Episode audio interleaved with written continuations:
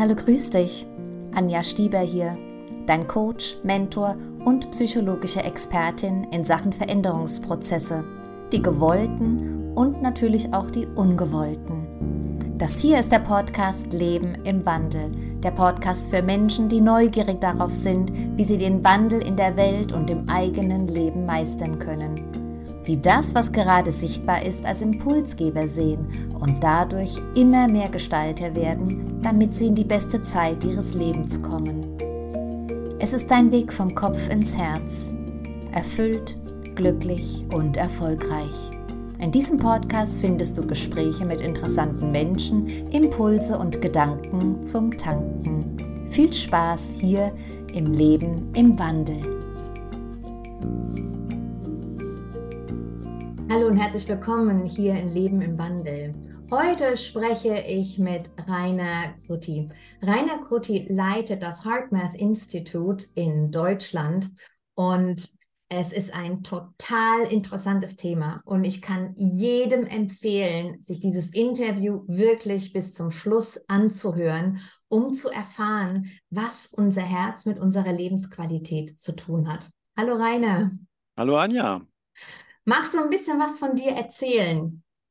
Woher kommst du? Wie bist du zum HeartMath Institut gekommen? Ja, sehr gerne. Also ich habe so eine klassische Laufbahn quasi hinter mir. Ich habe nach dem äh, Abitur eine Bankausbildung gemacht, Zivildienst, habe dann BWL studiert, bin dann in der Automobilbranche gelandet weil äh, so das Thema Automobil bei uns in der Familie schon so dominant war. Mein Vater war beim Daimler, wie wir gesagt haben, mein Großvater war beim Daimler und ich bin dann irgendwann, nachdem ich so einen Schlenker über die äh, Steuerberatung gemacht habe, bei Peugeot Deutschland gelandet und ähm, habe dann einige Stationen da durchlaufen und war dann irgendwann nach Kroatien entsandt und habe dann äh, relativ schräge Begegnungen dort gehabt mit äh, kroatischer Mafia und habe gesagt, das ist jetzt der Moment für mich, wo ich aus dem gesamten äh, Hamsterrad aussteige. Und äh, ich hatte viele Phasen mit hohem Druck. Automobilbranche ist schon auch eine Branche, also es war 2005, also war damals schon eine sehr ja, sagen wir, sehr energieintensive Branche, auch was menschliche Energie betrifft und habe damals die Reißleine gezogen und habe mich dann gefragt, was will ich denn jetzt eigentlich mit meinem restlichen beruflichen Leben machen? Und ähm, bin dann eigentlich in eine ganz andere Ecke gegangen, habe eine Ausbildung äh, als Osteopath gemacht, weil ich für mich die Osteopathie als sehr hilfreich erlebt habe. Und mich habe schon seit meinem Zivildienst äh, so alternative Heilmethoden stark interessiert. Und ähm, habe dann neben der Ausbildung als Osteopath eine Heilpraktikerausbildung gemacht, weil äh, ich so einen Rahmen brauchte, um die Osteopathie anzuwenden. Und, und, gleichzeitig habe ich relativ schnell gemerkt, dass mir so die alte Welt, die Unternehmenswelt doch irgendwo fehlt. Ich war trotzdem auch gerne in Unternehmen, auch wenn es mich ganz viel Kraft gekostet hat und habe mich dann gefragt, wie kann ich denn so alte Welt und neue Welt miteinander in Einklang bringen? Und bin dann auf die Suche gegangen nach Methoden, die man im Alltag anwenden kann, weil wir hatten damals auch bei Peugeot schon die ersten Seminare zum Thema betriebliches Gesundheitsmanagement. Da war aber so die Idee, tagsüber Stress und abends dann musst du dich um den Ausgleich kümmern. Ne? Machst du, machst, gehst du wandern, spazieren, joggen, machst du Yoga und so Geschichten.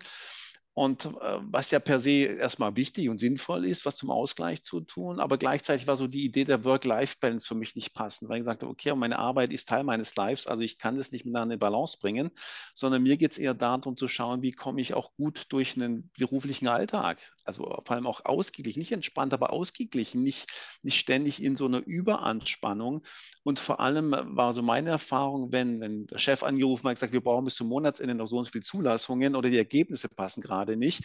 Äh, was tun wir jetzt? Dann habe ich gemerkt, oh, da kommt innerlich Spannung auf. Das, also ich komme da in so eine Stressreaktion und dann merke ich, da kann ich mich nicht mehr so gut konzentrieren.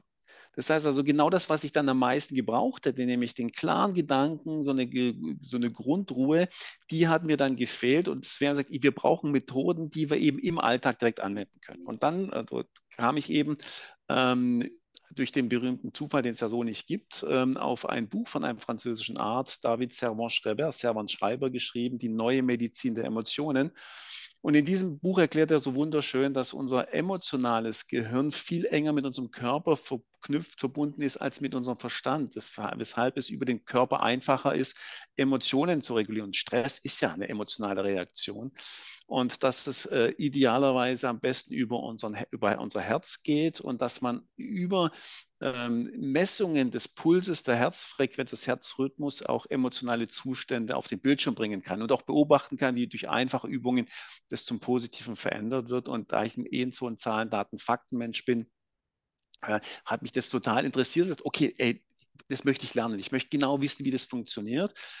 In Deutschland gab es damals keine Möglichkeit, diese Methode zu lernen. Es gab Bücher darüber, die schon auf Deutsch äh, veröffentlicht wurden, aber es gab keine Ausbildungen dazu. Dann habe ich so einen Schlenk über Frankreich gemacht und habe dann bei Hartmut France die Ausbildung gemacht und bin dann relativ zeitnah mit den Kollegen von Hartmut Benelux in Kontakt gekommen aus den Niederlanden, die dann anfingen, erste Seminare in, in, Deutschland zu geben. Und so haben wir dann Schritt um Schritt mit den Kollegen von den Niederlanden dann Hartmut Deutschland gegründet. Also so kam ich dann dazu, mhm. so die deutschsprachige Vertretung von Hartmut äh, mit den Kollegen aus den Niederlanden zu gründen. Was für eine interessante Geschichte.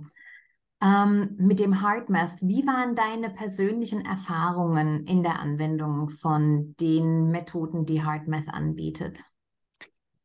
Das Erste, was extrem spannend für mich war, zu sehen, wie einfach es möglich ist, so einen, eigentlich einen Zustand oder die, das Rhythmus in seinem, den Rhythmus in seinem Herzen zu verändern. Ich hätte eher mal gedacht, ich kann das nicht verändern. Also das ist mhm. etwas, was so, man sagt, so autonom abläuft. Ähm, und und dennoch ist es ganz einfach, wenn man weiß, wie das geht, ähm, das Muster im Herzschlag zu verändern und dann, und das war so für mich so wichtig, am Anfang zu sehen, hey, ich kann das beeinflussen. Und ich habe am Anfang noch nicht gespürt, dass ich was verändert Ich habe gesehen, dass sich was verändert, was für mich Motivation genug war, das dann regelmäßig anzuwenden. Und dann habe ich nach, nach einer gewissen Zeit auch wirklich Veränderungen gespürt. Also ich habe gespürt, ich kann mich tatsächlich auch in schwierigen Situationen beruhigen. Das heißt, ich kann meinen, meinen Körper über mein Herz, meinen Körper beruhigen und dann wird auch mein Verstand ruhiger. Mhm. Das ist interessant. Ähm, was gibt es denn für wissenschaftliche Untersuchungen in dem Zusammenhang? Also das war für mich eben auch ein ganz wichtiger Aspekt. In, in seinem Buch hat Server Schreiber eben sehr viel auch auf die, auf die Studien vom Hartmus-Institut hingewiesen. Und 1995 hat das Hartmus-Institut eine Untersuchung veröffentlicht. Das war eigentlich ein bahnbrechendes, eine bahnbrechende Erkenntnis, weil sie festgestellt haben, dass das Muster in unserem Herzrhythmus emotionale Zustände widerspiegelt. Also wir wissen, wenn wir uns aufregen oder wenn wir verliebt sind, dass unser Herz schneller schlägt. Das heißt, die Herzfrequenz zeigt schon, dass irgendwie eine Aktivität da ist, wobei wir über eine erhöhte Herzfrequenz jetzt nicht sagen, bin ich gerade wütend oder bin ich gerade verliebt. Also eine sehr unangenehme oder ein sehr angenehmer Zustand hat beides unter Umständen eine erhöhte Herzfrequenz, sondern das Muster im Herzschlag verändert sich. Und diese Erkenntnis wurde im amerikanischen Kardiologenjournal veröffentlicht und es ist ja so eins der renommiertesten Kardiologen psychologischen Zeitschrift. Das heißt, wir haben es hier mit einer knallharten wissenschaftlichen Basis zu tun, die uns zeigt, dass es eben genauso ist, dass unser Herz nicht nur also so im romantischen Sinne äh, Sitz der Emotionen ist, sondern dass unser Herz wirklich auf emotionale Zustände reagiert. Hm, interessant. Also ich habe von HeartMath Institute dieses ähm, ähm, die, die Software, um die äh, Herz-Hirn-Kohärenz zu messen. Mhm. Und hatte die bei einem Training dabei mit äh, jungen Leuten bei einer Bank. Mhm. Es ging um äh, äh, Stress und ähm, wie man mit Stress besser umgeht. Ich habe von Emotionen erzählt und wir haben dann natürlich experimentiert und haben geschaut, wie entwickelt sich denn diese, diese Grafik, diese, ähm, diese Frequenz, wenn jemand anfängt, ganz langsam tief ein- und auszuatmen. Und wir hatten da ein ganz interessantes Erlebnis, weil eine der Teilnehmerinnen war direkt in einem komplett grünen Bereich, also fast auf 100 Prozent. Und dann habe ich die Gelegenheit genutzt und habe sie gefragt, ob sie mal Interesse hätte, in eine negative Erinnerung zu gehen. Das hat sie dann auch gemacht. Und was ist passiert? Diese schöne Grafik, diese schöne Welle war total gestört und sie fing an, mehr in diesen negativen Bereich reinzugehen. Das ging relativ schnell. Mhm. Dann ging es darum, sich wieder zu erholen. das hat viel, viel länger gedauert als dieser Absturz.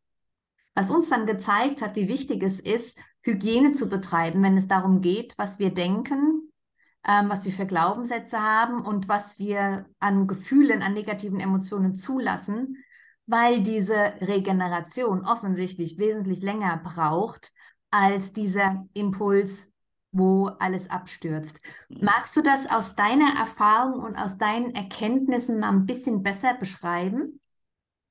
Ähm, ja, gerne. Also Stress ist ja eine Reaktion, die es gibt schon viele tausend Jahre. Ne? Auch, auch äh, Säugetiere haben diese Stressreaktion, die über das emotionale Gehirn funktionieren.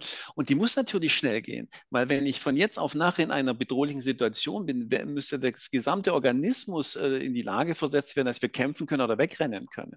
Und da gab es eigentlich bis heute kein Update. Das heißt also, wenn irgendwelche negativen Gedanken, die äh, letztendlich häufig einhergehen mit, ich muss mich jetzt verteidigen, auch, auch ein Ärger heißt ja, irgendwas stimmt hier nicht, ich muss mich in gewisser Weise verteidigen oder ich muss da raus aus der Situation. Das geht sofort und ähm, hat natürlich auch Nachhalleffekte. Und das Spannende dabei ist, dass eben und, und unser Herz, das was ich vorhin beschrieben habe, sofort darauf reagiert aber eben nicht nur als Signalempfänger, sondern es gibt eine ganz enge Kommunikation zwischen unserem Herzen und unserem Gehirn. Was man eigentlich schon seit dem 19. Jahrhundert weiß, ist, dass so der Hauptnerv, der die Informationen zwischen unserem Körper und unserem Gehirn äh, transportiert, der sogenannte Vagusnerv, der zehnte Hirnnerv, dass dieser Vagusnerv über 80 Prozent aufsteigende Nervenfasern hat. Das heißt, Nervenfasern können nur in eine Richtung funken und der Vagusnerv hat über 80 Prozent aufsteigende Nervenfasern. Das heißt, es gibt viel mehr Informationen, die aus dem Körper zum Gehirn fließen als umgekehrt. Und ein wesentlicher Anteil an diesem Informationsaustausch hat eben das Herz- das Herz-Kreislauf-System. Und diese Informationen, die das Herz an das Gehirn sendet, kommen unter anderem eben auch in unserem limbischen System, also in unserem emotionalen Gehirn an, weshalb wir in der Lage sind, über eine Veränderung des Musters im Herzen auf unsere Emotionen einen Einfluss zu nehmen. Nur äh, es dauert in der Tat etwas länger, vor allem wenn man eben nicht so geübt ist. Das heißt also, aus einem neutralen Zustand, was wahrscheinlich so bei deiner Teilnehmer der Fall war. Sie ging aus dem neutralen Zustand erstmal über die Atmung in den grünen Bereich. Das ist relativ einfach. so. Wenn ich aber in, einem, in einer Reaktion bin, das dauert halt auch ein bisschen, bis ich da rauskomme. Aber je mehr ich geübt bin, und das ist eigentlich, wenn du sagst, von Hygiene sprechen, ein wichtiger Teil von dieser Hygiene ist auch, zu früh zu spüren, wenn die Stressreaktion lo losgeht. Weil dann ist es noch einfacher, auszusteigen aus der Stressreaktion. Wir glauben ja immer, Stress ist etwas, was mir passiert, aber im Letzten ist passiert was im Außen. Aber dieses, was im Außen passiert, ist nur die Basis für eine innere Interpretation. Und erst die innere, innere Interpretation löst dann die Stressreaktion aus. So. Und wenn ich eben auch ein, immer mehr so ein Bewusstsein dafür kriege, was habe ich denn für Trigger, die in mir die Stressreaktion auslösen, kann ich frühzeitig in diese Stressreaktion eingreifen. Und wichtig dabei noch ist zu verstehen, hier geht es nicht darum, dass wir dann die Emotionen kontrollieren oder sogar unterdrücken, sondern dass wir am Ort des Entstehens dieser Reaktion, das ist eben im limbischen System, im emotionalen Gehirn, dass wir über die Herz-Gehirn-Kommunikation genau dort an dieser Stelle eingreifen können. Und äh, eigentlich, um es einfach auszudrücken, wir schicken über das Herz an unser emotionales Gehirn das Signal, du bist in Sicherheit.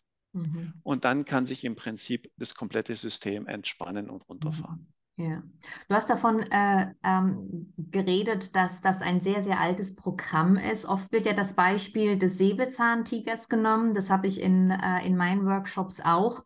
Und dass es früher wesentlich weniger Säbelzahntiger gibt wie heute. Das he heißt heute in unserem beruflichen Alltag mit Termindruck und äh, äh, äh, Teamwork und, äh, und Führung und so weiter haben wir wesentlich mehr Säbelzahntiger.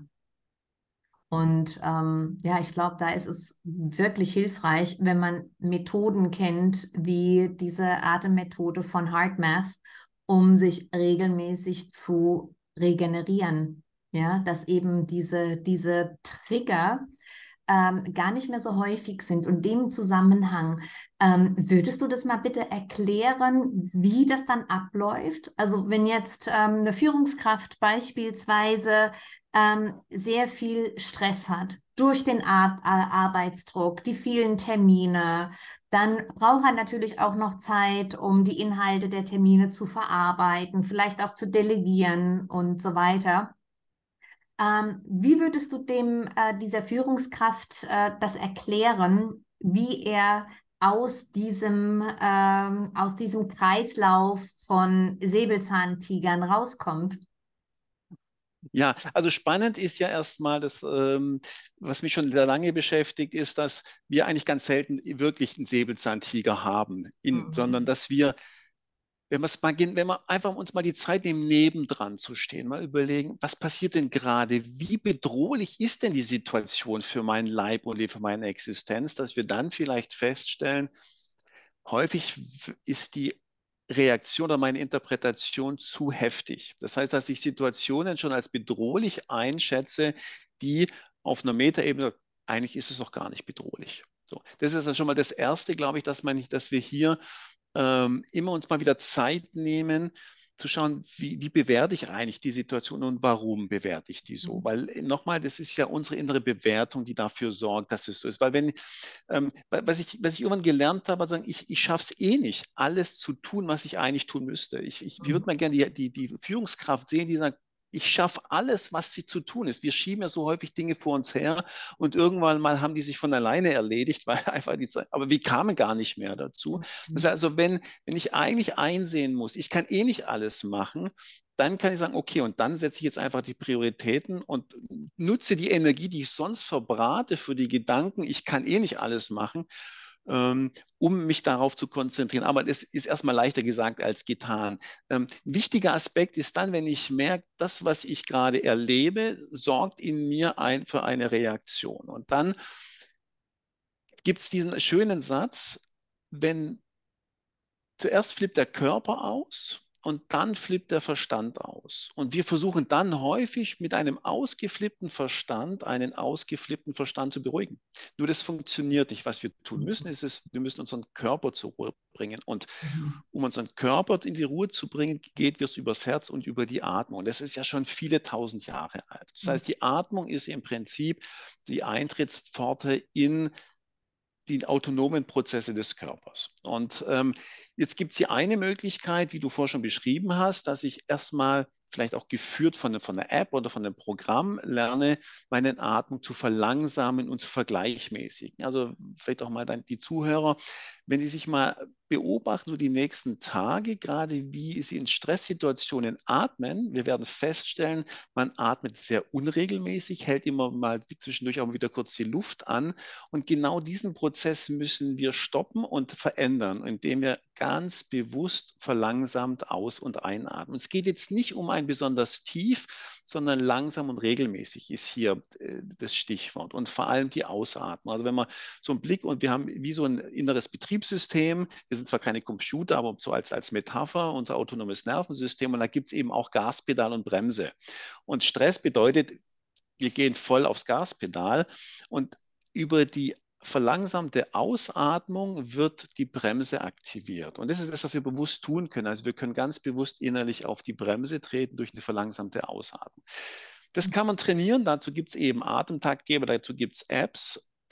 Bei Hardness hat man erkannt, dass es noch effektiver ist, vor allem hinsichtlich so einem, so einem Ausgleich auch von, von Psyche, von Geist und Emotionen, wenn wir neben der verlangsamten Atmung noch die Aufmerksamkeit in die Herzgegend richten, weil es ist ja genau der Ort, in dem wir letztendlich was verändern wollen, nämlich das Muster. Und das heißt, wir nennen das herzfokussierte Atmung.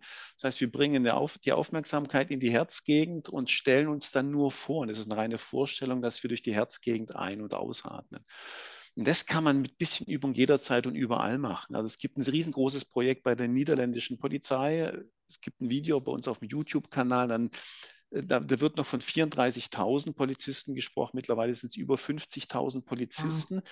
Und die lernen auch zum Beispiel auf der Fahrt zu einem Einsatz, sich innerlich schon auf die zu kommende Situation vorzubereiten. Die haben dann jetzt nicht ständig das App, die, das Handy dabei, die haben das in ruhigen Momenten mit dem Computer, mit dem Handy geübt, damit sie auch wissen, wie gut es funktioniert und sind dann eben auf der Fahrt im Auto dabei, eben durch diese herzfokussierte Atmung sich in den richtigen Bereich zu bringen. Es gibt ein mhm. anderes Video, wie man französische Kampfpiloten sieht, die genau diese Techniken anwenden. Und, und ich finde es ein guter Vergleich für Führungskräfte, weil es geht immer um Situationen, in denen ich Entscheidungen treffen muss, die Konsequenzen haben. Es mhm. geht unter Druck leistungsfähig zu bleiben. Und ich meine auch als Führungskraft, wenn ich eben auch in einer Drucksituation bin, häufig vielleicht auch in der Teambesprechung, ähm, wenn ich da eben überreagiere, weiß ich, dass ich, dass es eben auch Konsequenzen für mein Team haben kann, dass ich die in solche emotionalen Situationen bringe, dass die dann erstmal ausgenockt sind, weil unter Stress können wir eben nicht so klar denken. Also insofern ist es auch für Führungskräfte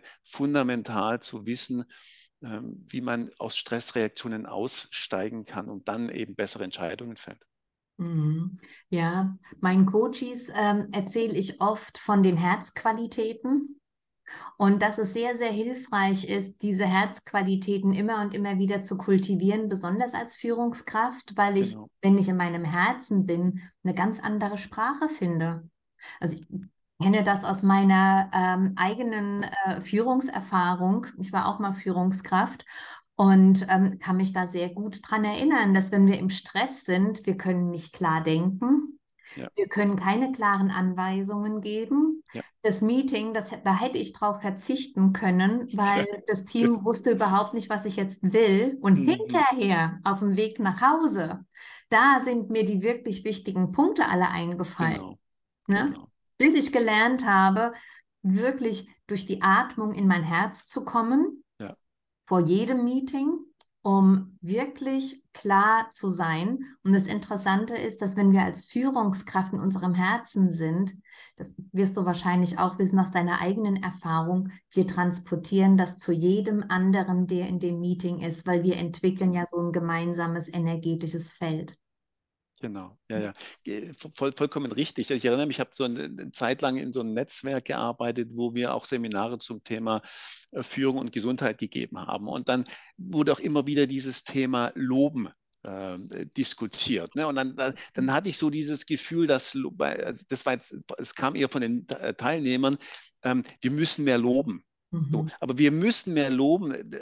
Da ist ja schon ein Problem in diesem Satz, weil dann mhm. ist es nämlich nicht authentisch. Und wenn du von Herzensqualitäten sprichst, dann bin ich vollkommen bei dir, dann geht es eben darum, die auch wirklich dass die da sind. So. Und wenn ich jetzt eben Wertschätzung als eine Qualität habe oder Mitgefühl, ähm, dann brauche ich gar nicht so viel zu reden, äh, im Sinne von loben, aber das kommt auf jeden Fall an, weil dann bin ich authentisch. Wenn ich das nicht hier empfinde und versuche, jemand zu loben, dann kommt es nicht an. Mhm. So, und dann kommt eher so diese eine Dissonanz bei, bei meinen Mitarbeitern an und die merken dann, ey, irgendwas stimmt da nicht. Also äh, es fühlt sich nicht gut an. Und, und wichtig ist eben, aus einer Stresssituation in eine Wertschätzung zu gehen, geht meistens nicht direkt. Deswegen braucht es diesen Zwischenschritt dieser, dieser herzfokussierten Atmung, wo ich erstmal von zu einer inneren Ruhe komme und mich dann wieder mit diesen Herzensqualitäten verbinden kann.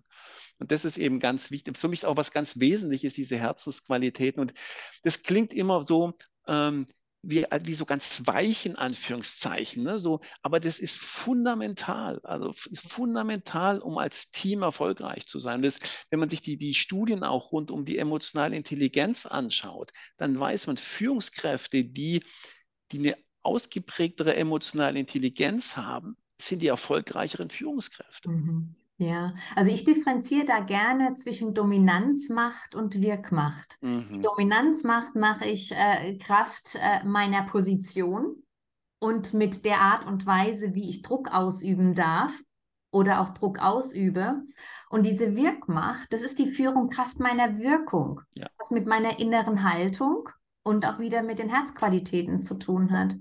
Genau. Und ich habe in dem Zusammenhang auch erfahren, dass wenn ich in meinen Qual Herzqualitäten bin, ähm, so ein Lob und so eine Wertschätzung ganz automatisch kommt. Mhm. Weil da kommt dieser Impuls, da ist etwas erschaffen worden und ganz automatisch sende ich meine Wertschätzung. Genau. Genau. Ja. Da kommt ein Danke, da kommt ein Danke, spontan, das brauche ich mir nicht überlegen, muss ich da jetzt mhm. Danke sagen.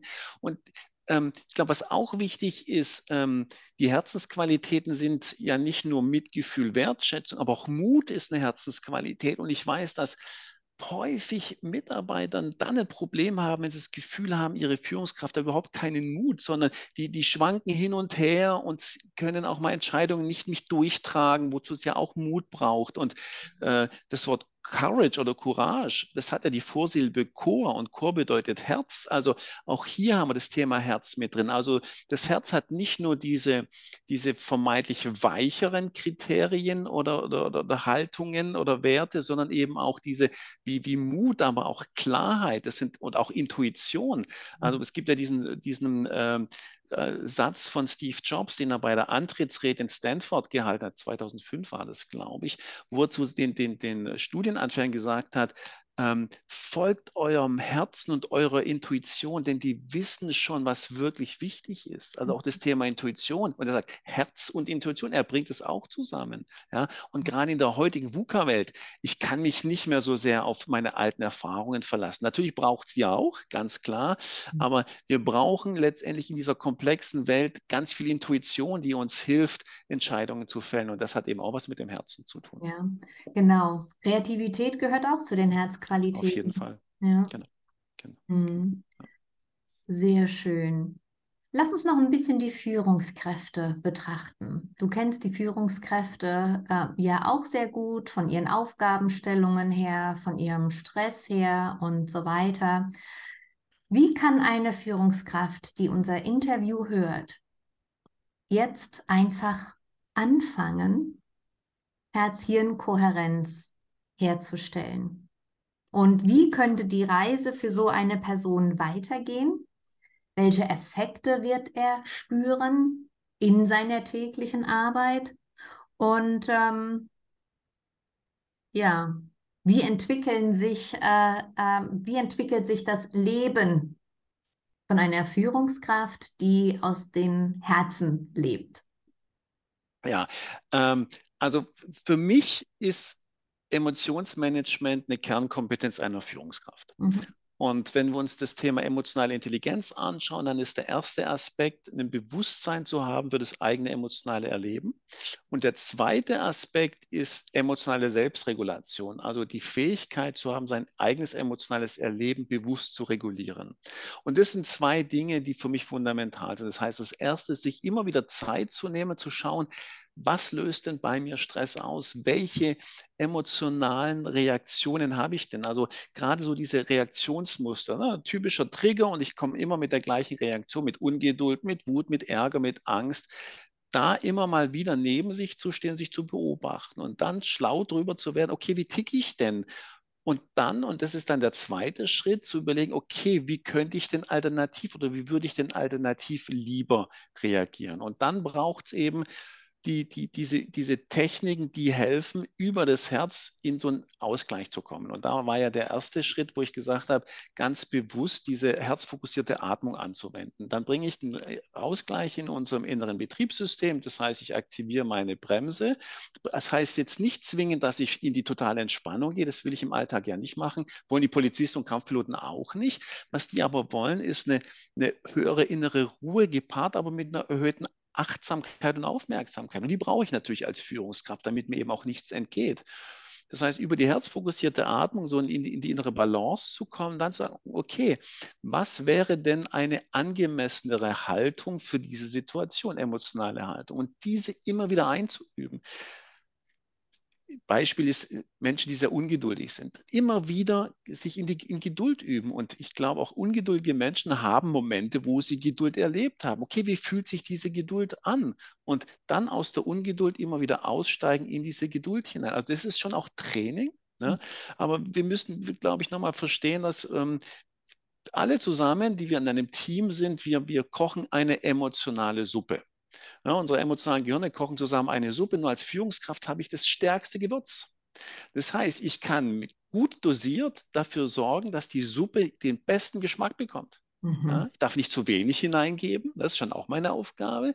Aber sobald ich zu viel hineingebe oder das falsche Gewürz ja, das heißt, wenn ich äh, etwas, eine süße Suppe kochen will zum Beispiel, ich gebe zu viel Salz rein, dann geht es halt in die ganz falsche Richtung. So, das heißt, dessen muss ich mir bewusst sein. Ich habe das stärkste Gewürz und deswegen sage ich nochmal Emotionsmanagement und dazu gehört erstmal eben diese Selbsterkenntnis, ist, ist eine Kernkompetenz für eine Führungskraft. Und was dabei eben hilft, ist, wie du vorhin gesagt hast, wenn ich am Anfang, wenn ich neu auf diesen Weg mich begebe, dass ich einfach auch mal messen kann. Und das Messen zu schauen, okay, in welchem Muster schlägt mein Herz? Was sagt das jetzt über meinen inneren Zustand? Hilft mir, ein Gespür zu entwickeln. Weil was ich häufig erlebe, ist, dass Menschen ab hier abgetrennt sind von ihrem Körper. Das heißt, die ganzen Signale, die der Körper sendet und Emotion ist körperliches Geschehen. Also wenn ich Angst habe, das Herz schlägt schnell, die Atmung wird flach, der Körper verspannt sich, das, der, der Körper reagiert. Ne?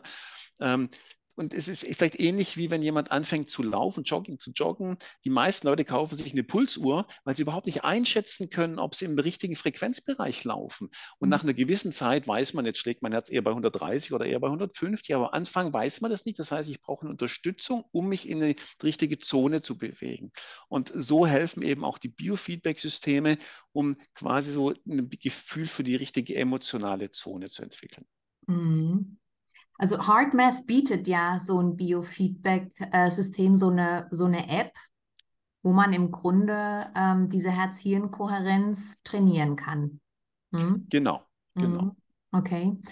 Ähm, sag mal, in Bezug auf das, was du so gesagt hast, zu, zu lernen, also über sich selbst was zu lernen, wie, ähm, wie ich reagiere, welche Emotionen ich habe, sich zu überlegen, wie hätte ich stattdessen denken können, um anders zu fühlen bietet sich ja auch an, Journal zu schreiben, oder? Dass wenn ich dann anfange, mich mit, ähm, mit dieser äh, Atemtechnik zu beschäftigen, vielleicht auch eine App habe, um das Ganze zu kontrollieren, um das sichtbar zu machen, wäre im, im weiteren Schritt ein Journal zu führen, um zu verschriftlichen, was ich wahrgenommen habe im, im Laufe des Tages, oder?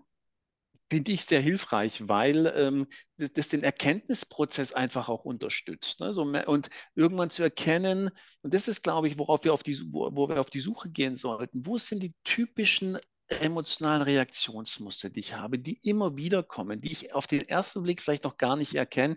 Ich erinnere mich an ein Coaching mit einem Leiter von einem, ähm, einem Reha-Zentrum. Das war ein sehr gut ausgebildeter Mediziner und der, ähm, wir haben da über seine Stressquellen gesprochen und äh, das waren so zwei sehr dominante, drei sehr dominante Stressquellen. Eine davon habe ich leider vergessen, aber zwei waren. Die eine war, ähm, ich habe zu wenig Zeit für meine Patienten. Und es löst in mir einen großen Stress aus. Und die zweite war, mein Sohn hat eine psychische Erkrankung und ich bin so top ausgebildet und kann ihm nicht helfen. Mhm. Auf den ersten Blick zwei Stressquellen, die ganz unterschiedlich sind. Wir sind aber dann ein bisschen haben auf die Suche gegangen, haben dann genauer hingeschaut und es gibt so einen überspannenden Bogen und das ist das Thema Ohnmacht. Mhm. In beiden Fällen hat er sich ohnmächtig gefühlt. Also das ist so eine typische Quelle, Stressquelle für ihn, nämlich das Thema Ohnmacht. Und wenn ich das erkannt habe, dann kann ich schauen, okay, wie kann ich zukünftig mehr in eine Annahme gehen, so nach dem Motto, ähm, ich, der erste Schritt ist nämlich die Situation annehmen zu können, wenn wir das Thema Gelassenheit nehmen, da steckt mhm. Lassen drin, loslassen. Loslassen heißt erstmal, ähm, ich kann die Situation so lassen. Wenn ich es nämlich nicht beeinflussen kann, dann habe ich nur die zweite Wahl, nämlich sie anzunehmen, wie sie ist. So. Mhm. Also da hilft äh, Tagebuch führen unheimlich. Und es muss ja auch gar nicht äh, stundenlange, seitenweise Prosa sein, ne? sondern einfach zu gucken, okay, was so zwei, drei, was wären vielleicht heute die die unangenehmsten Momente, die ich erlebt habe. Was war kurz der Auslöser und wie habe ich mich gefühlt? Was habe ich darüber gedacht? Und, ähm, und, und das einfach mal über einen gewissen Zeitraum zu machen. Und da, da gibt es so viele Erkenntnisse, die, die sehr schnell kommen. Mhm.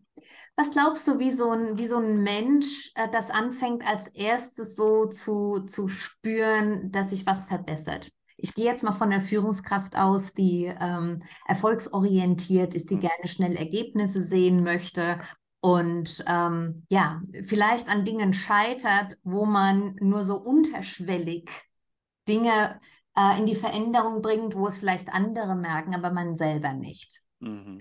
Worauf darf sich eine Führungskraft freuen, wenn sie anfängt, ähm, nach, äh, nach deiner Methode, nach deiner Technik Kohärenz herzustellen? Ähm, also zum einen eine gute Möglichkeit ist, dass man sich abends ganz kurz Zeit nimmt, das machen wir auch bei uns in den Coaching-Prozessen so, mich zu fragen, wie würde ich den insgesamt den Tag heute äh, einschätzen? Der beste Tag, den es je gegeben hat, emotional, 10 von 10, oder der schlimmste Tag emotional 0 von 10. Und dann einfach über längeren Zeitraum beobachten, ob es hier eine Veränderungstendenz gibt. Parallel kann man sich auch überlegen, wenn ich mir den ganzen Tag angucke, wie viel von meiner maximal möglichen Energie hatte ich denn zur Verfügung? Ne, 10 wieder maximal, nur also mit, mit der 10er-Skala kann man da gut arbeiten und zu schauen, ob es eine Veränderung gibt. Denn sobald wir anfangen, bewusst auch Emotionen zu regulieren, das heißt, frühzeitig aus der Stressreaktion auszusteigen, werden wir unheimlich viel Energie sparen. Das ist ja überall ein Thema, Energie sparen. Nur, dass die, die, dass die emotionale Energie auch für uns persönlich einen extremen, äh, oftmals unnötigen Verbrauch darstellt, haben wir so gar nicht auf dem Schirm. Wir glauben, wir müssen uns mehr bewegen, wir müssen mehr schlafen. Ja, stimmt. Nur die emotionale Energie macht über 70 Prozent unseres Energiehaushaltes aus. Das heißt, wir haben mehr Energie. Wir, wir regenerieren dann auch besser, weil dieses Regenerationssystem ähm, dass das aktiv wird, vor allem auch in der Nacht, im Schlaf, braucht tagsüber immer wieder auch Momente, wo es aktiv wird. Also wenn man über 48 Stunden, was wir häufig machen, ähm, die, die Herzfrequenzvariabilität misst, kann man eben gucken, was macht zum Beispiel das Regenerationssystem, also die innere Bremse in der Nacht. Und bei vielen Menschen, die tagsüber stark gestresst sind, sehe ich nachts in den Tiefschlafphasen noch keine Regeneration mehr. Wenn es mir gelingt, tagsüber immer wieder diesen Parasympathikus, diese innere Bremse zu aktivieren, dann ist er auch nachts aktiver und schenkt mir dann auch Regeneration. Das heißt, ich verbrauche nicht nur weniger Energie, sondern ich regeneriere auch besser, was ja ein riesengroßes Thema ist für ganz viele Führungskräfte. Das heißt, worüber ich mich freuen kann, ist, ich kann mich über eine bessere Schlafqualität freuen, wenn ich meine Emotionen manage. Ich kann mich über mehr Energie freuen. Ich kann mich, wenn ich Emotionen manage, natürlich darüber freuen, dass ich häufiger angenehme Emotionen erlebe, weil ich weiß, wie steige ich aus den unangenehmen Emotionen aus. Und ich werde, und das ist, glaube ich, eine gute Idee, nach so, wenn man zwei, drei Wochen mal angefangen hat, zu überlegen, wen habe ich denn in meinem Umfeld, den ich mal fragen könnte, also als Feedback, ist dir bei mir irgendwas aufgefallen? Mhm. Ohne schon zu orientieren, aber zu einfach mal schauen. Und man, also nicht nur manchmal, sondern häufig erzählen auch Klienten, die bei uns durch den Coaching-Prozess laufen, dass sie direkt bewusst angesprochen wurden. Was, was ist denn mit dir los? Ich, du bist irgendwie anders. Mhm. Ja, bist du verliebt oder so? Ja, genau, ne? bist du verliebt, das kann ich auch. Ja. ja, in dich selber vielleicht, mhm. genau. Mhm. Ja, das ist schön. Weißt du, was mir noch einfällt? Wenn ähm, Menschen anfangen, ihre Emotionen zu regulieren und sorgen dafür ähm, für mehr Erholung, zum Beispiel in der Nacht. Ähm, der Körper ist in der Lage, sich immer häufiger auch tagsüber zu, ähm, zu regulieren mhm. und zu regenerieren. Unser Immunsystem wird stärker. Auf jeden Fall, stimmt. Ähm, ich weiß nicht, ob es aus deinem Bereich äh, wissenschaftliche Nachweise gibt, aber äh, aus anderen Bereichen wird gesagt, dass es verjüngt. Das heißt, wir äh, entschleunigen den Alterungsprozess. Wir wirken äh, äh, stark gegen Alzheimer und Dement, Demenz. Wir steigern unsere ähm, Gehirnfunktion, unsere Konzentrationsfähigkeit. Das heißt, wir sind in der Lage, diese äh, Konzentration und Leistungsfähigkeit zurückzugewinnen, die wir hatten als 25-Jähriger oder 25-Jährige.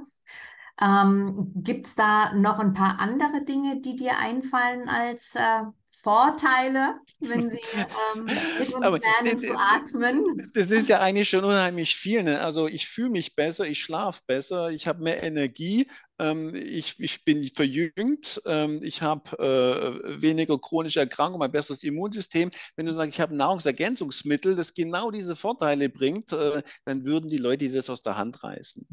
Mhm. Das einzige Thema, das wir natürlich haben, ich muss es bewusst tun. So. Und ähnlich wie wenn jemand anfängt, sich zu bewegen, wird sehr schnell, wenn man sich übertreibt, ganz viele Vorteile spüren. So ist es hier genauso. Ich muss es aber tun.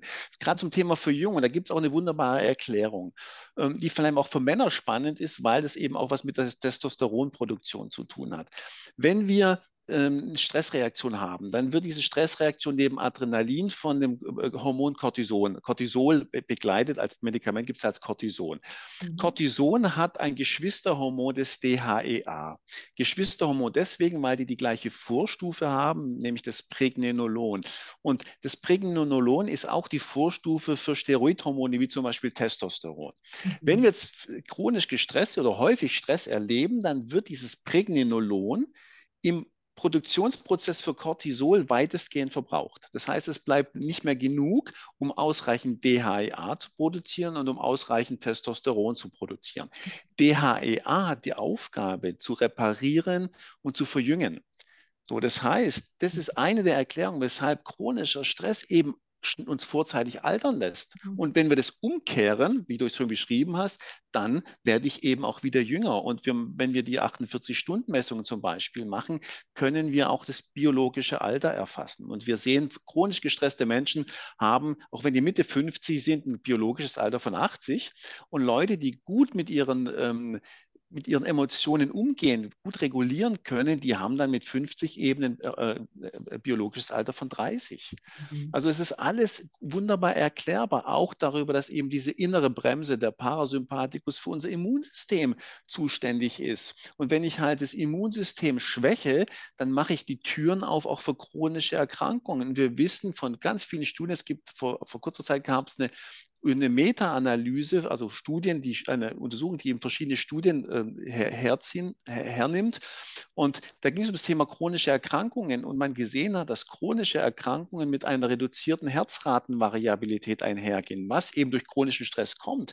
Und durch die Atemübungen, wie wir es ja vorhin schon besprochen haben, vergrößere ich meine Variabilität. Und dann beuge ich eben auch den chronischen Erkrankungen vor. Das heißt also, wir wirken hier wenn wir es aktiv tun, auf allen Ebenen. Das heißt körperliche Gesundheit, emotionales Wohlbefinden und das ist was, was du auch sagtest, was neue Studien zeigen, ist, dass auch unsere mentale Leistungsfähigkeit zunimmt, wenn wir eben immer wieder in diesen inneren Ausgleich gehen. Und ich glaube, eine ganz wichtige Botschaft, die wir haben, ist, es geht nicht darum, jetzt nur noch Herz zu sein. Es geht aber auch nicht darum, nur mental zu sein, sondern worum es geht, deswegen spricht er so schön von Herz- und Gehirnkohärenz. Das heißt, mhm. dass wir wieder verstehen, wir sind eine Einheit und erst dann, wenn alle Teile im System bestmöglich miteinander aber arbeiten, dann sind wir maximal leistungsfähig. Und mhm. darum geht es. Mhm. Das ist sehr attraktiv. Und weißt du was? Wir kriegen das ja quasi, wenn wir das gelernt haben, wie wir eine Kohärenz herstellen, äh, von der Natur geschenkt zum Nulltarif. Genau. Und wir haben es jederzeit zur Verfügung. Ja. Ich habe gemerkt, und das haben ja ähm, Coaches, die auch regelmäßig äh, diese Atemtechnik machen, äh, bestätigt. Wenn ich irgendwo in der Schlange stehe, irgendwo sitze und warte, der Körper macht das automatisch. Und dann fällt mir ein, oh, ich mache ja gerade meine Atemübung. Ist das auch deine Erfahrung, dass das irgendwie sich so integriert, dass das ganz automatisch kommt? Genau, genau das ist das Schöne, was regelmäßig tut. Also ich merke bei mir auch in, in Situationen, wo ich merke, da kommt jetzt plötzlich eine Spannung, weil, weil die, das etwas schwieriger wird, dass automatisch ein Teil meiner Aufmerksamkeit in die Herzgegend geht mhm. und ich dadurch in eine verlangsamte, vertiefte Atmung komme. Mhm. Das kommt eben durchs regelmäßige Tun. Ja, das sind diese positiven Routinen, ne, die, man, die, man, die man sich antrainiert. Dazu braucht es halt, nach meiner Erfahrung, etwas mehr als 21 Tage. So, man sagt immer so, 21 Tage am Stück reicht. Es braucht so ein bisschen mehr, glaube ich. Also das ist so, so, meine Erfahrung. Aber das ist genau das, was passiert. Und ich kann es ja jederzeit und überall anwenden. Das heißt, es gibt mhm. so viele, ich nenne das immer so die geschenkten Momente im Alltag. Ne? Mhm. So äh, alle Wartesituationen. Also eigentlich all die Situationen, wo ich sage, jetzt gucke ich mal, ob mir jemand eine WhatsApp geschrieben hat wo ich das Handy rausziehe. Mhm. Das sind die Momente, wo ich sage, okay, mache ich jetzt mal nicht und ich mache jetzt einfach mal ein paar Atemzüge, herzfokussiertes Atmen. Mhm. Ja, geschenkte Momente für alle, die zuhören. In meinem Shop gibt es übrigens die sieben Minuten Meditation, die genau auf diese langsame Atmung aufbaut und die ist kostenfrei. Die schenke ich euch. Ihr könnt die bei mir im Shop bestellen. Und ähm, vom Rainer, von Rainer möchte ich wissen, was HeartMath Institute in Deutschland Menschen zu bieten hat, die jetzt Interesse haben, einen Schritt weiter zu gehen und sich auf Hard Math und auf deine Praxis einzuladen, einzulassen? Genau, also wir haben zum einen sehr viele Profis, mit denen wir zusammenarbeiten, wie dich zum Beispiel, liebe Anja, ne, wo wir sagen, wir haben diese Ausbildung für Profis, die das dann weitergeben an Führungskräfte, an alle Menschen, die sagen, ich möchte, möchte lernen, wie kann ich besser mit meinem Stress umgehen. Und parallel haben wir eben auch dann ähm, einen, einen, Webshop, wo wir diese Biofeedback-Systeme äh, vertreiben. Also zum einen gibt es eben Apps und Sensoren für Smartphone, aber es gibt auch die computergestützten Systeme, die dann eher für die Profis geeignet sind. Und äh, wer sagt, ich möchte erstmal so das mal für mich so ein bisschen testen, gibt es auch, auch E-Learnings. Meine Erfahrung ist, wenn man eben mit einem Profi zusammenarbeitet, geht man einfach tiefer, weil gerade so bei, bei der Erkenntnis, was sind denn so meine typischen emotionalen, wiederholenden Reaktionen, da ist es gut, ich kann mit einem Coach ein paar Sachen besprechen. Also wie ich mit dem, mit dieser Führungskraft, diesem Leiter von der Reha-Klinik, äh, es hilft mit einem Profi zusammen, da komme ich viel weiter, viel tiefer. Das heißt, wir haben die Einstiegsmöglichkeiten, aber ich empfehle immer relativ zügig, wenn man das Thema wirklich Emotionsmanagement angehen möchte, sich Unterstützung zu holen. Und es lohnt sich wirklich, weil die ganzen Vorteile, die wir aufgezählt haben, die sind so, so enorm. Es ist eigentlich so die, also häufig sagen die, das ist ja eigentlich ganz banal, was wir tun. Ja, aber wir müssen es tun. Wir müssen es tun, genau. Und die Integration in den Alltag, da ist der Coach eben auch so wertvoll. Mhm. Ja, sehr schön. Oh, was war, war so ein schönes Gespräch, Rainer so viele tolle Informationen.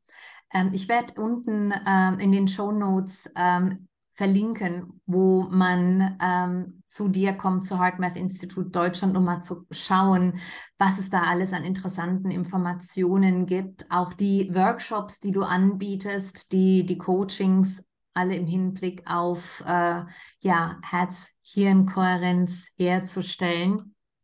Und ihr könnt euch da äh, ein bisschen tiefer informieren und ich lege es euch wirklich ans Herz. Ähm, ich coache schon seit 23 Jahren.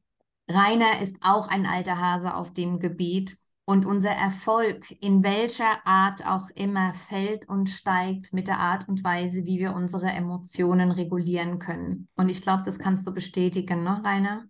Genau. Man ja. sagt ja häufig so, Wettkämpfe im Sport werden im Kopf entschieden, mhm. Wettkämpfe auch im Alltag werden in der Herz-Gehirn-Kommunikation mhm. entschieden, so würde ich es heute sagen. Mhm. Nicht nur im Kopf, sondern Herz und Kopf genau. gemeinsam. Ja. Genau. Also ich glaube, da ist man im Mentaltraining auch ein Stück weiter gegangen, weil es ist nicht nur der Kopf, sondern ähm, die, die, die Regulierung der, der, der, der Trigger und der Emotionen, um stark zu bleiben im genau. Neofrontalkortex genau. und nicht im limbischen System. Genau. Ja, genau. Rainer, vielen, vielen Dank für deine Zeit, für diese wertvollen Informationen und allen, die dieses Interview gesehen und gehört haben. Ich wünsche euch ganz, ganz viel Herzkohärenz und ich hoffe, ihr seid motiviert. Tatsächlich, wenn ihr es trainiert habt, es braucht nur wenige Minuten, um immer und immer wieder kohärent zu werden und mehr Lebensqualität zu bekommen. Also vielen, vielen Dank, dass ihr da wart. Vielen Dank, Rainer. Ich würde Sehr gerne, dir das letzte Wort geben für meine Zuschauer und Zuhörer. Ja, also eins meiner, meiner also mein wesentliches Motto ist, ähm, der Weg vom vom Kopf zum Herz oder vom Verstand zum Herz ist der weiteste Weg. Und ich sage, über diese herzfokussierte Atmung gibt es eine wunderschöne Abkürzung. Und äh, das wünsche ich allen Zuhörern und Zuhörern, dass sie diese Abkürzung finden und für sich nehmen. Wunderschön. Vielen Dank. Macht's gut. Tschüss. Hey, Tschüss. schön, dass du bis zum Ende dabei warst. Wenn dir dieser Podcast gefallen hat, dann freue ich mich natürlich über ein Like von dir. Wenn du auf YouTube bist, dann gib mir doch einen Daumen hoch und wenn du Lust hast auf weitere Folgen und möchtest frühzeitig informiert werden, dann ja, abonniere doch ganz einfach meinen Kanal. Wenn du irgendwelche Gedanken mit mir teilen möchtest, dann lade ich dich ein, mir eine E-Mail zu schreiben unter info at anja-maria-stieber.de. Wir sehen und hören uns. Tschüss!